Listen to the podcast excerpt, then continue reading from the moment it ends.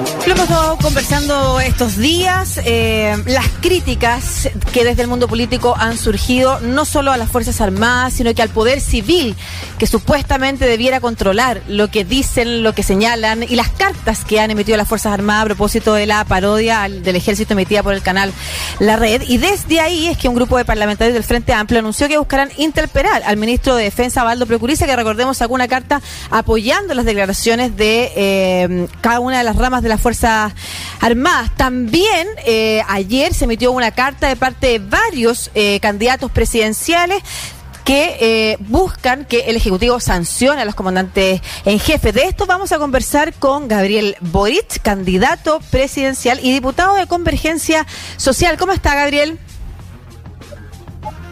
Hola Lucía, hola Marcelo, un gusto. Sí, igualmente. Hola, Cuéntanos cómo se está articulando esta iniciativa de buscar la interpelación en contra del ministro de Defensa por el respaldo a los comunicados emitidos por las Fuerzas Armadas. En primer lugar, lo que, lo que está pasando nos parece grave. Creo que por parte de las Fuerzas Armadas y con el respaldo de este mal gobierno de Sebastián Piñera, se han ido corriendo cada vez más los límites de lo que es aceptable para respecto a las facultades que tienen las Fuerzas Armadas. Y en este caso están abiertamente deliberando sobre temas que no les corresponden.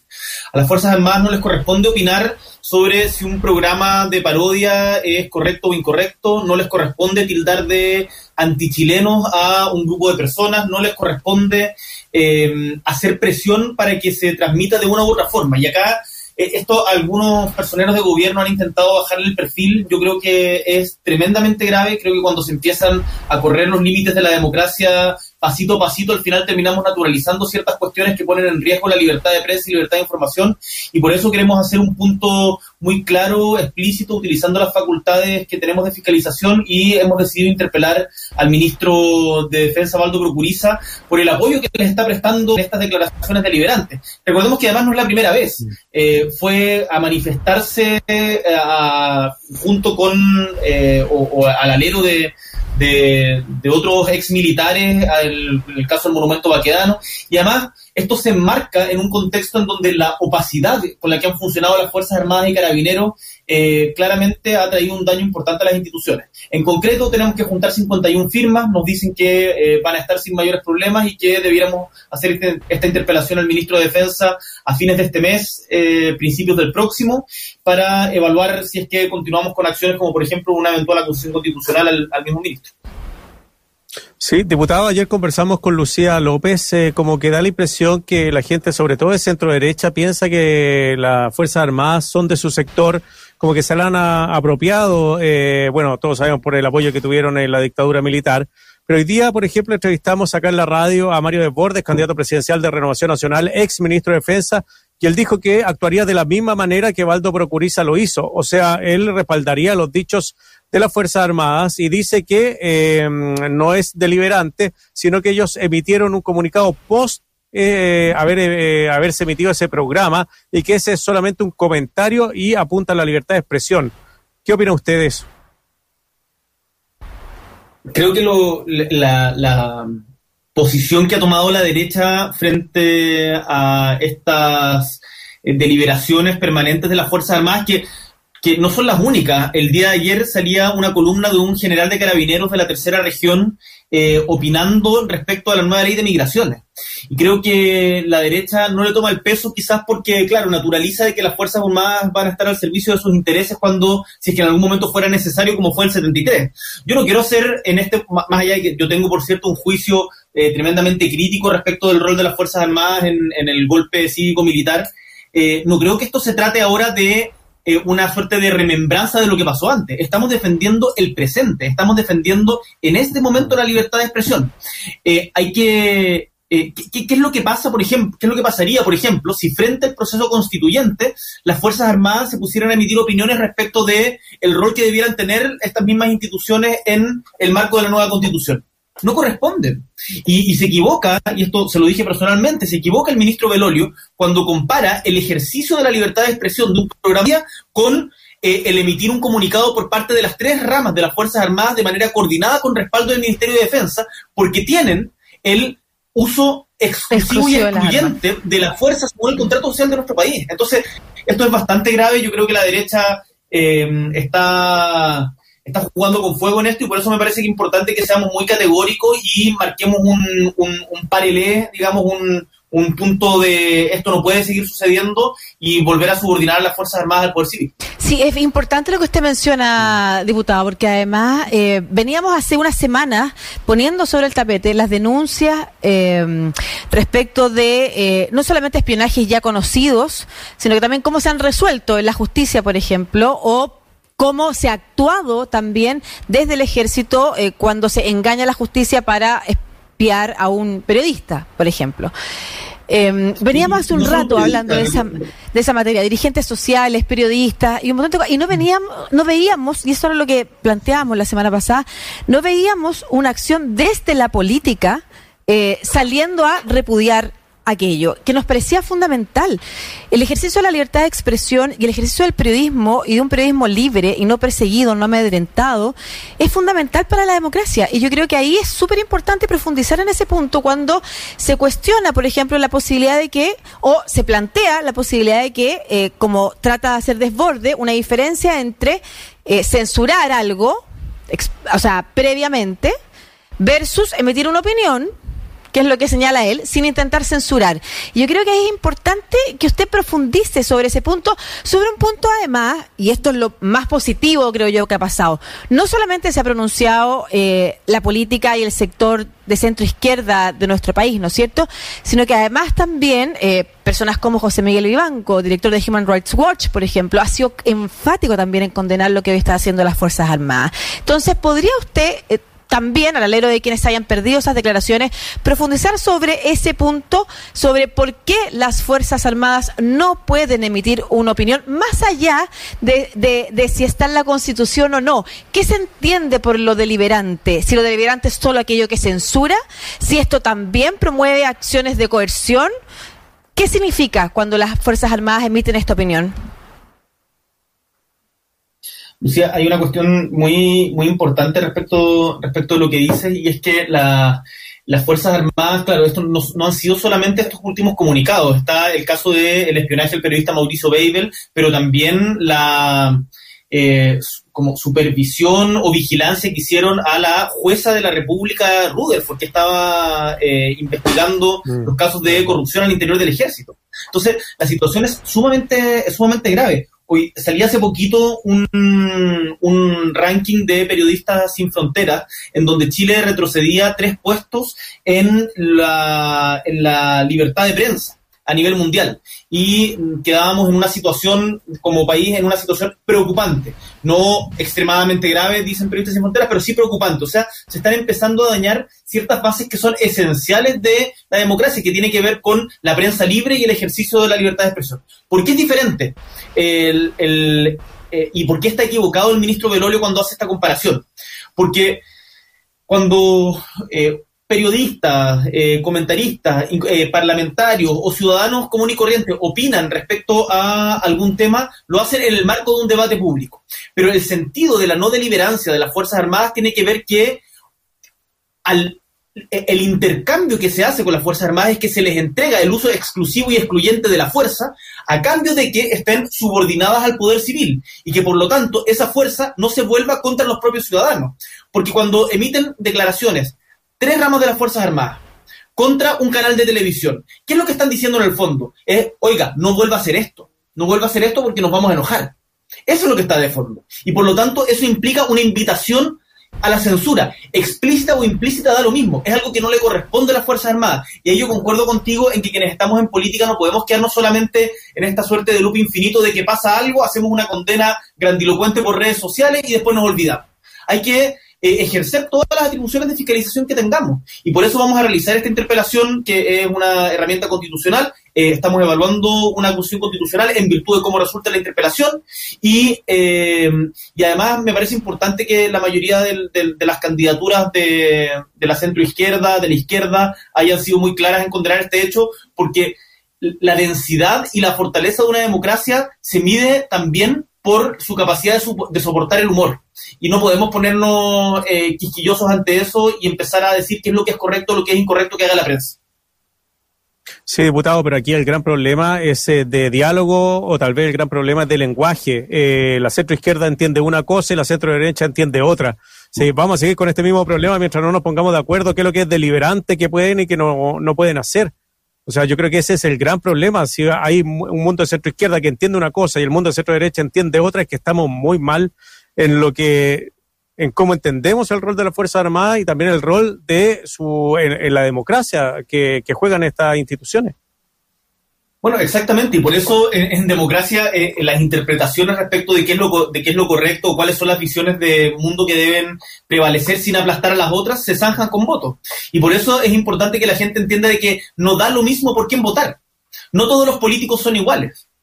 Acá eh, yo no estoy diciendo que uno ser mejores o peores, pero tenemos diferencias políticas sustantivas. Por ejemplo, respecto al derecho a la libertad de expresión que ha quedado muy de manifiesto en declaraciones como la del ministro Belolio o la de o la de el candidato presidencial de Forde. ¿Para qué decir Iván Moreira y, el, séquito de, voladores que hay ahí? Eh, entonces, me, parece que ahí el mensaje para la ciudadanía es importante. No da lo mismo por quién votar. Acá hay diferencias que son sustantivas respecto a visiones de mundo y que se zanjan finalmente democráticamente en los votos. Uno esperaría de que no tengamos retrocesos civilizatorios, por ejemplo, respecto a la separación de poderes, a la, no sé, la pena de muerte, hay candidatos que están diciendo que ahora están de acuerdo con la pena de muerte, eh, a lo, lo que significa el respeto a derechos humanos, por cierto, la vida, pero también la libertad de expresión, pero cuando eso entra en conflicto, hoy es importante que la gente entienda cuáles son las diferencias y qué defiende cada quien.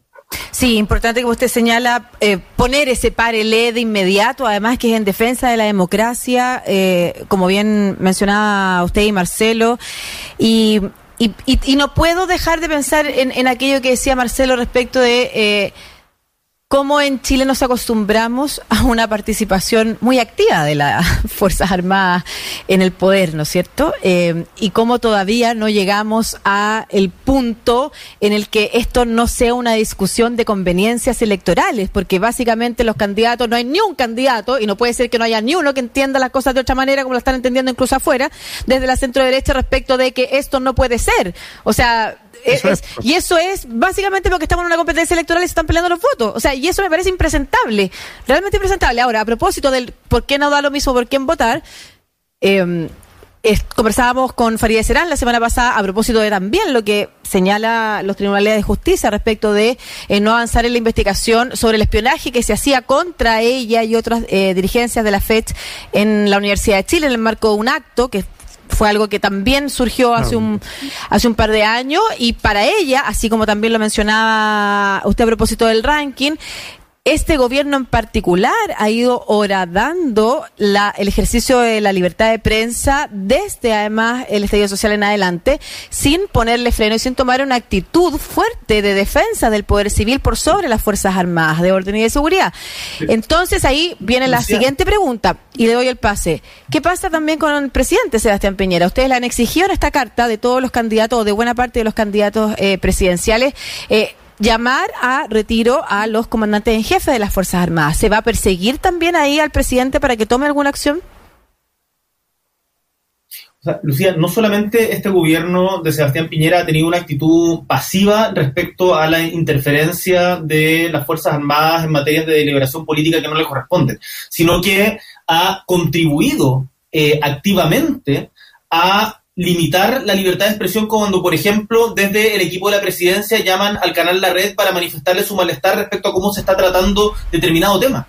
Entonces, no ha sido solamente una negligencia por inacción, ha habido, desde mi punto de vista, una acción dolosa que, por, una comprensión em, débil respecto de qué es lo que significa la libertad de prensa por parte de este gobierno. Y por eso es importante que desde la oposición y desde quienes tenemos una, una firme convicción que en algún momento va a ser eh, crítica respecto a nosotros, y en buena hora que así sea.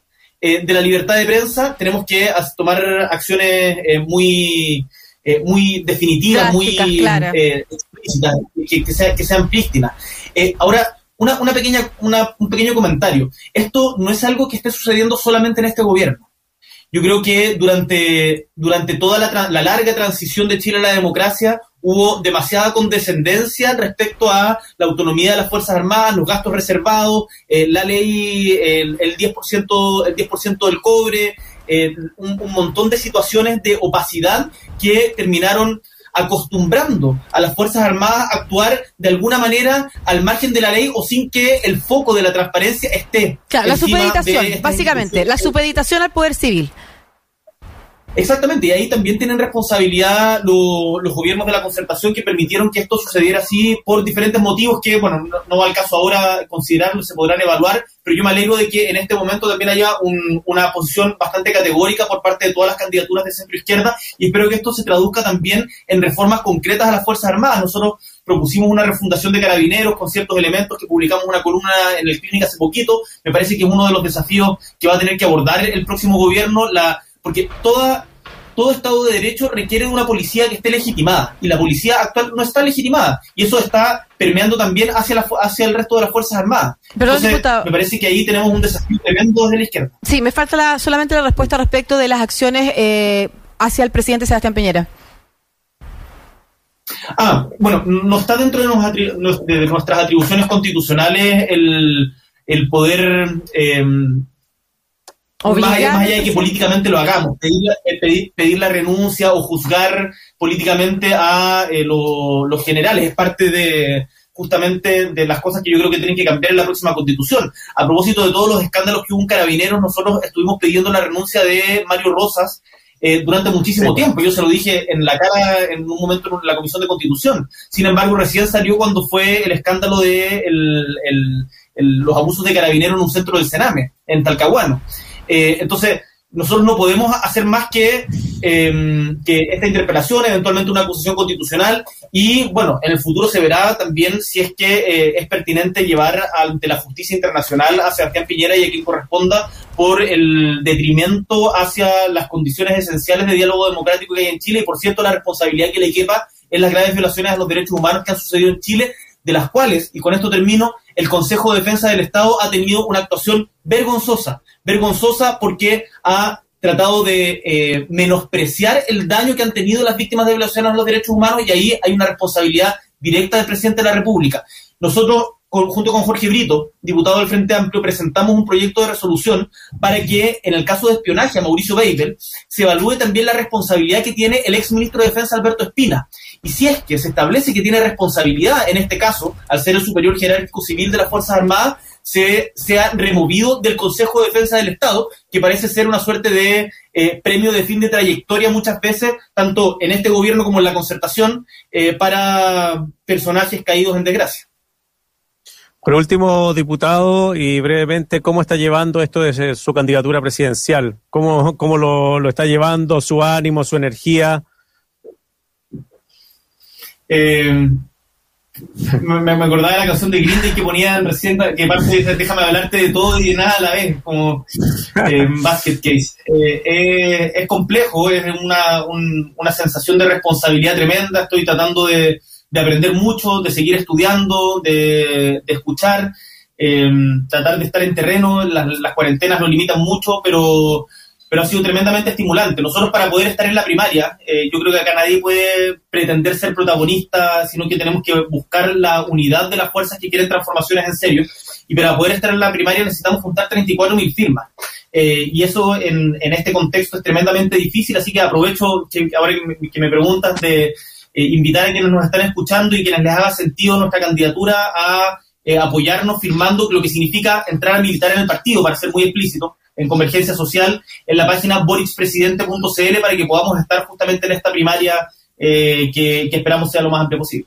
Muchas gracias. Ya, que transparente eso, ¿ah? Sí. que lo comente, que entran a militar al partido para que la gente después no se sorprenda. Muchas gracias. Es súper importante eso que señala, porque además significa, por ejemplo, en el caso de haber primarias de otro sector o en grupos separados, no poder participar de las otras, de las otras primarias, pero es, es importante que lo mencione, pero es importante también, ya que puede haber eh, auditores, auditoras que nos estén escuchando que quieran adherir su candidatura. Repita, por favor, eh, es que se entra a militar a Convergencia Social para poder apoyar su candidatura en borispresidente.cl o, o Boris Presidente, ahí también los deriva por la gente que se confunde con el apellido y el nombre, eh, los deriva a la página y ahí están todas las indicaciones y los derivan a la página del CERVEL. Es lo que nos exige la ley, ojo. Eh, nosotros entendemos de que hoy día hay muchas dudas ante lo que significa militar en un partido político, es lo que nos exige la ley, nosotros nos interesa ser transparentes para que la gente después no se sienta engañada. Es lo que pasó con Beatriz Sánchez y Revolución Democrática, que para que pudiera llegar Beatriz Sánchez. Exactamente, pero ahí se generaron dudas también, entonces por eso me parece importante ser muy explícito respecto a qué es lo que significa. Súper bien. Muchas gracias, Gabriel Boric, diputado de Convergencia Social y candidato presidencial por esta conversación. Un abrazo. Chao, Gabriel. Chao, que les vaya bien. Chao.